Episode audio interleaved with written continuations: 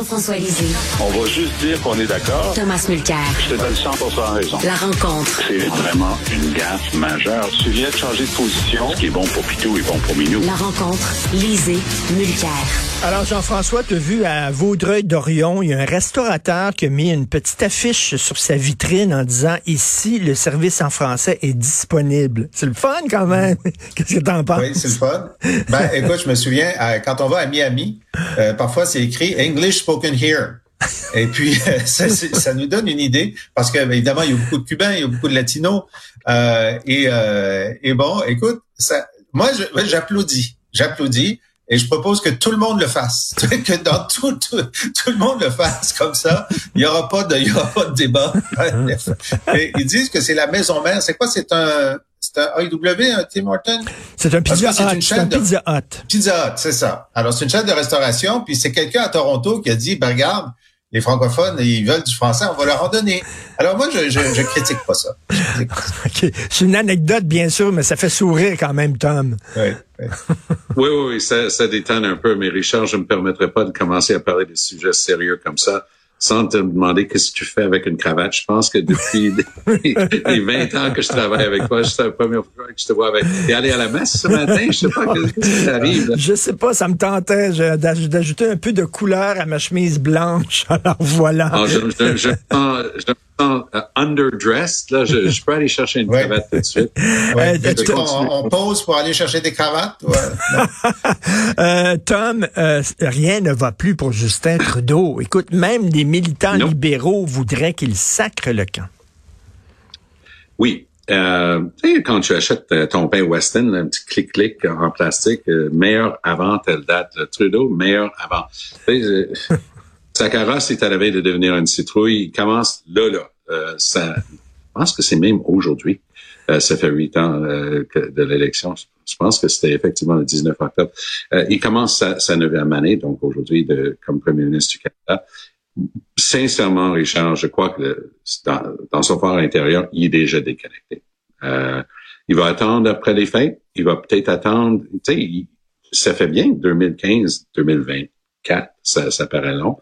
Euh, ça paraît très long pour les Canadiens et pour les membres de son caucus. Euh, Singh le garde euh, sous respiration artificielle pour, pour l'instant avec grâce à son entente. Singh, ses chiffres, ça baisse pas. Hein? 21% c'est un très bon score pour le NPD euh, entre deux élections. Puis ils, sont, ils se maintiennent là-dedans. Singh réussit à s'attirer une partie de la base un petit peu plus euh, militante et euh, qui est en train d'échapper à Trudeau. On a vu hier, par les interventions de deux de ses députés, à quel point c'est émotif et c'est, même un petit peu tendu dans, dans, les deux versions au sein même de son caucus. C'est le fruit d'un travail sciemment fait d'avoir un caucus très représentatif de la diversité au Canada, mais on est en train de se rendre compte que c'est compliqué. entre Anthony Housefather puis euh, Samir Zubiri, les, les, les, Zubiri qui a fait une sortie très émotive, euh, super bien, bien raisonné, euh, bien expliqué, mais euh, très, très ressenti. Donc, Trudeau, avec ça comme toile de fond, Richard, il, il va partir. Moi, j'imagine il est, il est trop intelligent pour ne pas savoir qu'il ne peut pas se présenter en 2025 pour demander un autre quatre ans aux Canadiens. Ça, il le sait. Jean, Jean-François, je, je, te pose une question, Jean-François. Euh, bien sûr, on n'a pas les chiffres, là, mais je, je vais, on va par, parler de notre, ton sentiment. Est-ce que c'est la personne de Justin Trudeau que les gens rejettent ou c'est sa vision du Canada, cette vision de multiculturalisme zélé, de frontières ouvertes à tout vent? Est-ce que ça va au-delà de la personnalité de Justin Trudeau, selon toi? Ben moi, je pense que les gens doutent de sa compétence de gérer un gouvernement qui doit livrer des services correctement. Je pense qu'au début, il était, nous les Québécois, on était un peu euh, soufflé de, de, de, l'aura, de la, Trudeau-manie bis qui, qui avait autour de lui. Il y avait une caricature dans Toronto Star qui était extraordinaire. On voyait Trudeau comme Moïse euh, montant sur une colline, puis les gens derrière lui, ils disaient « Waouh, c'est génial de le suivre ». Quelqu'un dit « Mais où va-t-il » On ne sait pas, mais on le suit. Bon, ben on le sait. On sait où est-ce qu'il est rendu. Il est rendu, bon, l'inflation est haute, une crise du logement terrible, probablement causée par trop d'immigration, mal gérée, Euh, bon, on peut pas dire que ça va bien. Tu sais, au Canada en ce moment, il y a eu les passeports, il y a eu euh, le, le, les Phoenix, frontières. le paiement, etc. les frontières, Roxham. Bon, ils ont géré Roxham quand même. Ça a pris trois ans, mais c'est correct. Alors, mais il y a un sentiment général que le gars est pas capable de diriger un gouvernement, même s'il a des beaux cheveux. Tu sais, à un moment donné, c'est ça. Alors, je pense, Je pense que c'est que sa vision. Ouais.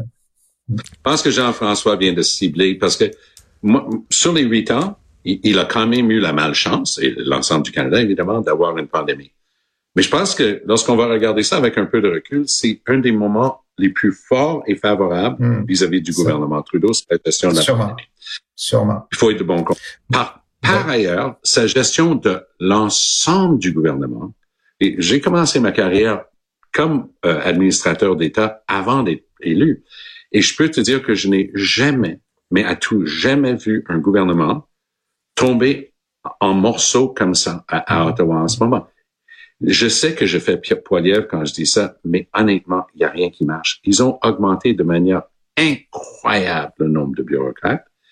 Et 40 pourtant, ah, C'est hallucinant parce qu'ils Mhm. pensaient qu'en ajoutant plus de bureaucrates par-dessus le marché, c'est ça qui allait régler le problème. En fait, c'est une règle simple d'administration publique, c'est en train de l'empirer. Mais euh, sur la question de savoir est-ce qu'il va rester ou non. Bon, Euh, moi je pense que son, état d'esprit va évoluer. Euh, les, des échos qu'on a eus là, de, de seconde main, c'est qu'il a dit à son entourage la seule façon que euh, la seule façon pour moi de partir, c'est de perdre. C'est-à-dire qu'il va rester jusqu'à l'élection de 2024-25. Puis s'il la perd, il va s'en aller. Ça, c'est bon, ce qu'il dit les jours pairs. Les jours impairs, il doit se dire, ouais, c'est vraiment très désagréable d'avoir si peu d'appui, puis que ça commence à grenouiller, puis que Carney euh, commence à dire l'ancien Mais- gouverneur de la Banque du Canada commence à. Je vais terminer, euh, Tom. Euh, alors, mais il y a le, les, les jours entre les jours pairs et les jours impairs. Il se dit, oui, mais si je pars, qu'est-ce que je vais faire du reste de ma vie? Je suis encore jeune. Je- J'irai pas enseigner le théâtre. Je suis aussi bien de rester premier ministre jusqu'à la fin, puis ensuite on verra. Alors pour moi, c'est pas certain du tout qu'il va s'en aller. Non, non, non, non. Je pense que tu fais un très mauvais calcul, Jean-François. Au, au contraire, il a une valeur en ce moment sur le marché. Euh, le conseil d'administration des plus grandes sociétés serait aussi avec la présence d'un leader d'un pays du G7. Ce sont des, des, des sinécures à 1 million US par Tu siège. sais qu'il est multimillionnaire. Il est multimillionnaire. Il n'a pas besoin d'argent. Non, non. En tout cas, le seul que j'ai vu qui a produit des états de compte qui montrent qu'il est multimillionnaire, c'est Jean-François Lisée. Trudeau a produit un truc qui disait, oh, il y avait une fiducie familiale, puis il y avait ci, puis il y avait ça. Moi, j'ai, Ben moi, ouais. j'ai pas vu que Ben, il a hérité, il a hérité d'au moins 20 millions. Voyons, il a hérité de 20 millions. Ben, ça, c'est, c'est pas écrit dans les papiers nulle part. Mais tou- toujours est-il que je pense que Trudeau sait qu'il a une, une valeur marchande en ce moment qui va s'étioler le plus, il va, il va traîner et s'agripper. Puis tu as mentionné Mark Carney, puis ça, c'est le point le plus important. Trudeau ne pourrait pas s'empêcher, s'il s'en va, d'essayer d'aider Chrystia Freeland de devenir la première ministre du Canada. Il veut, ça fait partie de son legs, il veut que sa succession soit, soit manquée. Suite à lui, il a travaillé pour avoir la première femme chef du Parti libéral. Parce que rappelons que sur les cinq partis présents à la Chambre des communes, il y en a juste un qui n'a jamais eu de femme comme chef. Le Parti libéral qui donne des leçons de morale sur le féminisme et tout ça à tous les autres. Donc, il va essayer d'a- d'aider. Mais dans les officines à Toronto, ça s'active pour faire venir Mark Carney parce Ah qu'ils oui, savent qu'il doit avoir une réponse sérieuse à- au brouhaha euh, amateur euh, euh, populiste de, de, de Poilievre, mais qui pogne avec l'électorat. Donc, ça prend une Ben, ce qui, ce qui simple. marcherait, c'est euh, s'il y avait un vote de confiance. S'il y avait un congrès avec un vote de confiance, Mm. là, ce serait, il y aurait une épreuve de force, mais j'ai pas l'impression qu'il va en avoir un d'ici l'élection. Et le Canada... le la Can- pression, Oui, vas-y, Tam. la pression vient des libéraux. hein. N'oublie pas que Mhm. avant d'être le chef des troupes oranges à Ottawa, Mhm. euh, j'ai été euh, ministre avec le Parti libéral ici. Puis même s'ils vont toujours jurer qu'il n'y a pas de connexion, il y en a. Et les gens Hey, me parlent. Puis Je- je- Là-dessus, Les la, gens la meilleure m'expliquent façon, que- quand tu veux. Oui, vas-y. quand il, il parle avec Trudeau maintenant, c'est toujours avec oh, vous, avez tellement réussi à accomplir des grandes choses. Vous savez, il faut que ce soit votre mandat pour votre legs, votre ouais, succession. ouais, c'est ça, ouais. Et, et- et ils essaient, de- oh, regarde tout ce que tu as réussi, les garderies, les, les- le plan dentaire pour les jeunes et tout. Regarde ça là. Et c'est mm-hmm. dit avec énormément de respect, mais c'est une autre manière polie de dire ça ah ouais. L'électorat face à... Claude Ryan, pour se débarrasser... Écoute, il faut que je te raconte ça, euh, tu, tu, vois, tu vois, Mr. Richard. Euh, les libéraux voulaient se débarrasser de Claude Ryan. Il avait perdu l'élection, il pognait pas, c'est sûr, mais Ryan voulait rester. Euh, quelqu'un a dit, on va faire signer une pétition aux membres du caucus pour lui demander de partir. Personne ne voulait signer. Ensuite, il y en a un break qui a dit, on va faire euh, circuler une pétition pour lui demander de rester. Il y a juste trois personnes qui ont signé. Ils lui ont montré. Il est parti. oui, mais je, vais, je, vais, compléter euh, ça avec une information inside que peut-être vous n'avez pas. Mais les personnes qui sont justement en ce moment en train de faire ça avec Trudeau, sont exactement, littéralement, les mêmes personnes qui ont fait ça avec O'Brien. Parce que, ah outre cette, cette, question-là, ça a pris au plus haut niveau des gens qui avaient sa confiance et qui avaient confiance en lui pour lui dire, mm. boss, c'est fini. Et ce mm. message-là est en train d'être communiqué à Trudeau. En tout cas, l'électorat face à Trudeau, c'est comme une fille qui euh, commence à sortir avec un gars qui est très, très beau, puis elle est vraiment obnubilée par sa beauté. Et après quelques années, elle se rend compte qu'il n'y a pas beaucoup de conversation. C'est bien beau, un gars qui est bien beau, mais tu sais, il n'y a pas de conversation, puis s'ennuie un peu. Je veux, je veux vous entendre. Je sais pas si vous avez vu, mais j'ai trouvé ça absolument suave et savoureux, cette vidéo qui circule beaucoup sur les médias sociaux de Pierre Poilievre qui se fait interroger par quelqu'un qui visiblement ne l'aime pas en mangeant mm. une pomme dans un champ. Quoi que l'on pense du bonhomme et de ses politiques, quoi qu'on pense des politiques de Pierre Poilievre, il y, a, il y a un flegme incroyable parce qu'il est pris de front par un gars qui le déteste, lui, et tout ce qu'il représente. Il lui répond calmement en mangeant une pomme. Qu'est-ce que je sais pas si vous l'avez vu, mais Jean-François, est-ce que tu as vu ça? Ben, écoute, on peut on peut pas arrêter de le regarder. On peut juste pas, pas ça, ça, dure deux ou trois minutes dans le clip qui circule. Puis euh, c'est un journaliste de gauche qui dit euh, qu'est-ce que vous dites aux gens qui euh, disent que vous parlez trop de la gauche puis de la droite? Il dit qui dit ça? Ben il dit les gens. Oui, nomme-en. Ben les gens. Oui, mais quoi? Ben, puis là, il dit, mais moi, je parle jamais de ça, la gauche. Bon, là, les libéraux ont fait un montage toutes les fois où ils parlent de la gauche, en accusant euh, Trudeau de Mais dans le, dans le truc, donc, il remet en, en cause toutes les, les présomptions du, du puis le gars, il est un très mauvais journaliste. Il a très mal préparé sa question, puis il se fait avoir complètement. Et dans l'image que veut envoyer Pierre Poilievre, il y a l'élite médiatique libérale de Toronto, qui sont des gens euh, pas, pas sérieux. Puis il y a le gros bon sens. Moi, je suis là, je mange ma pomme, puis je dis des vérités. Exactement. Je... Uh, just, pomme, pomme, pomme pour pomme. Uh, Justin Trudeau, jeune, il y a un film que vous pouvez trouver encore de lui. Il doit être à l'université, fin cégep, début université, dans ces eaux-là. Il est en train de croquer un pomme, mais quelqu'un veut l'interviewer, c'est un vrai journaliste, puis c'est le vrai Justin Trudeau, même s'il est plus jeune.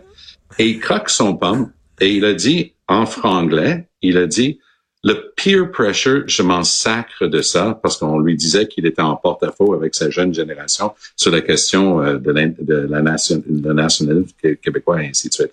Et c'est exactement la même image. C'est Trudeau en train de croquer, un jeune Trudeau en train de croquer une pomme et en train d'envoyer pète la personne qui lui pose des questions. Ça vaut la peine d'aller.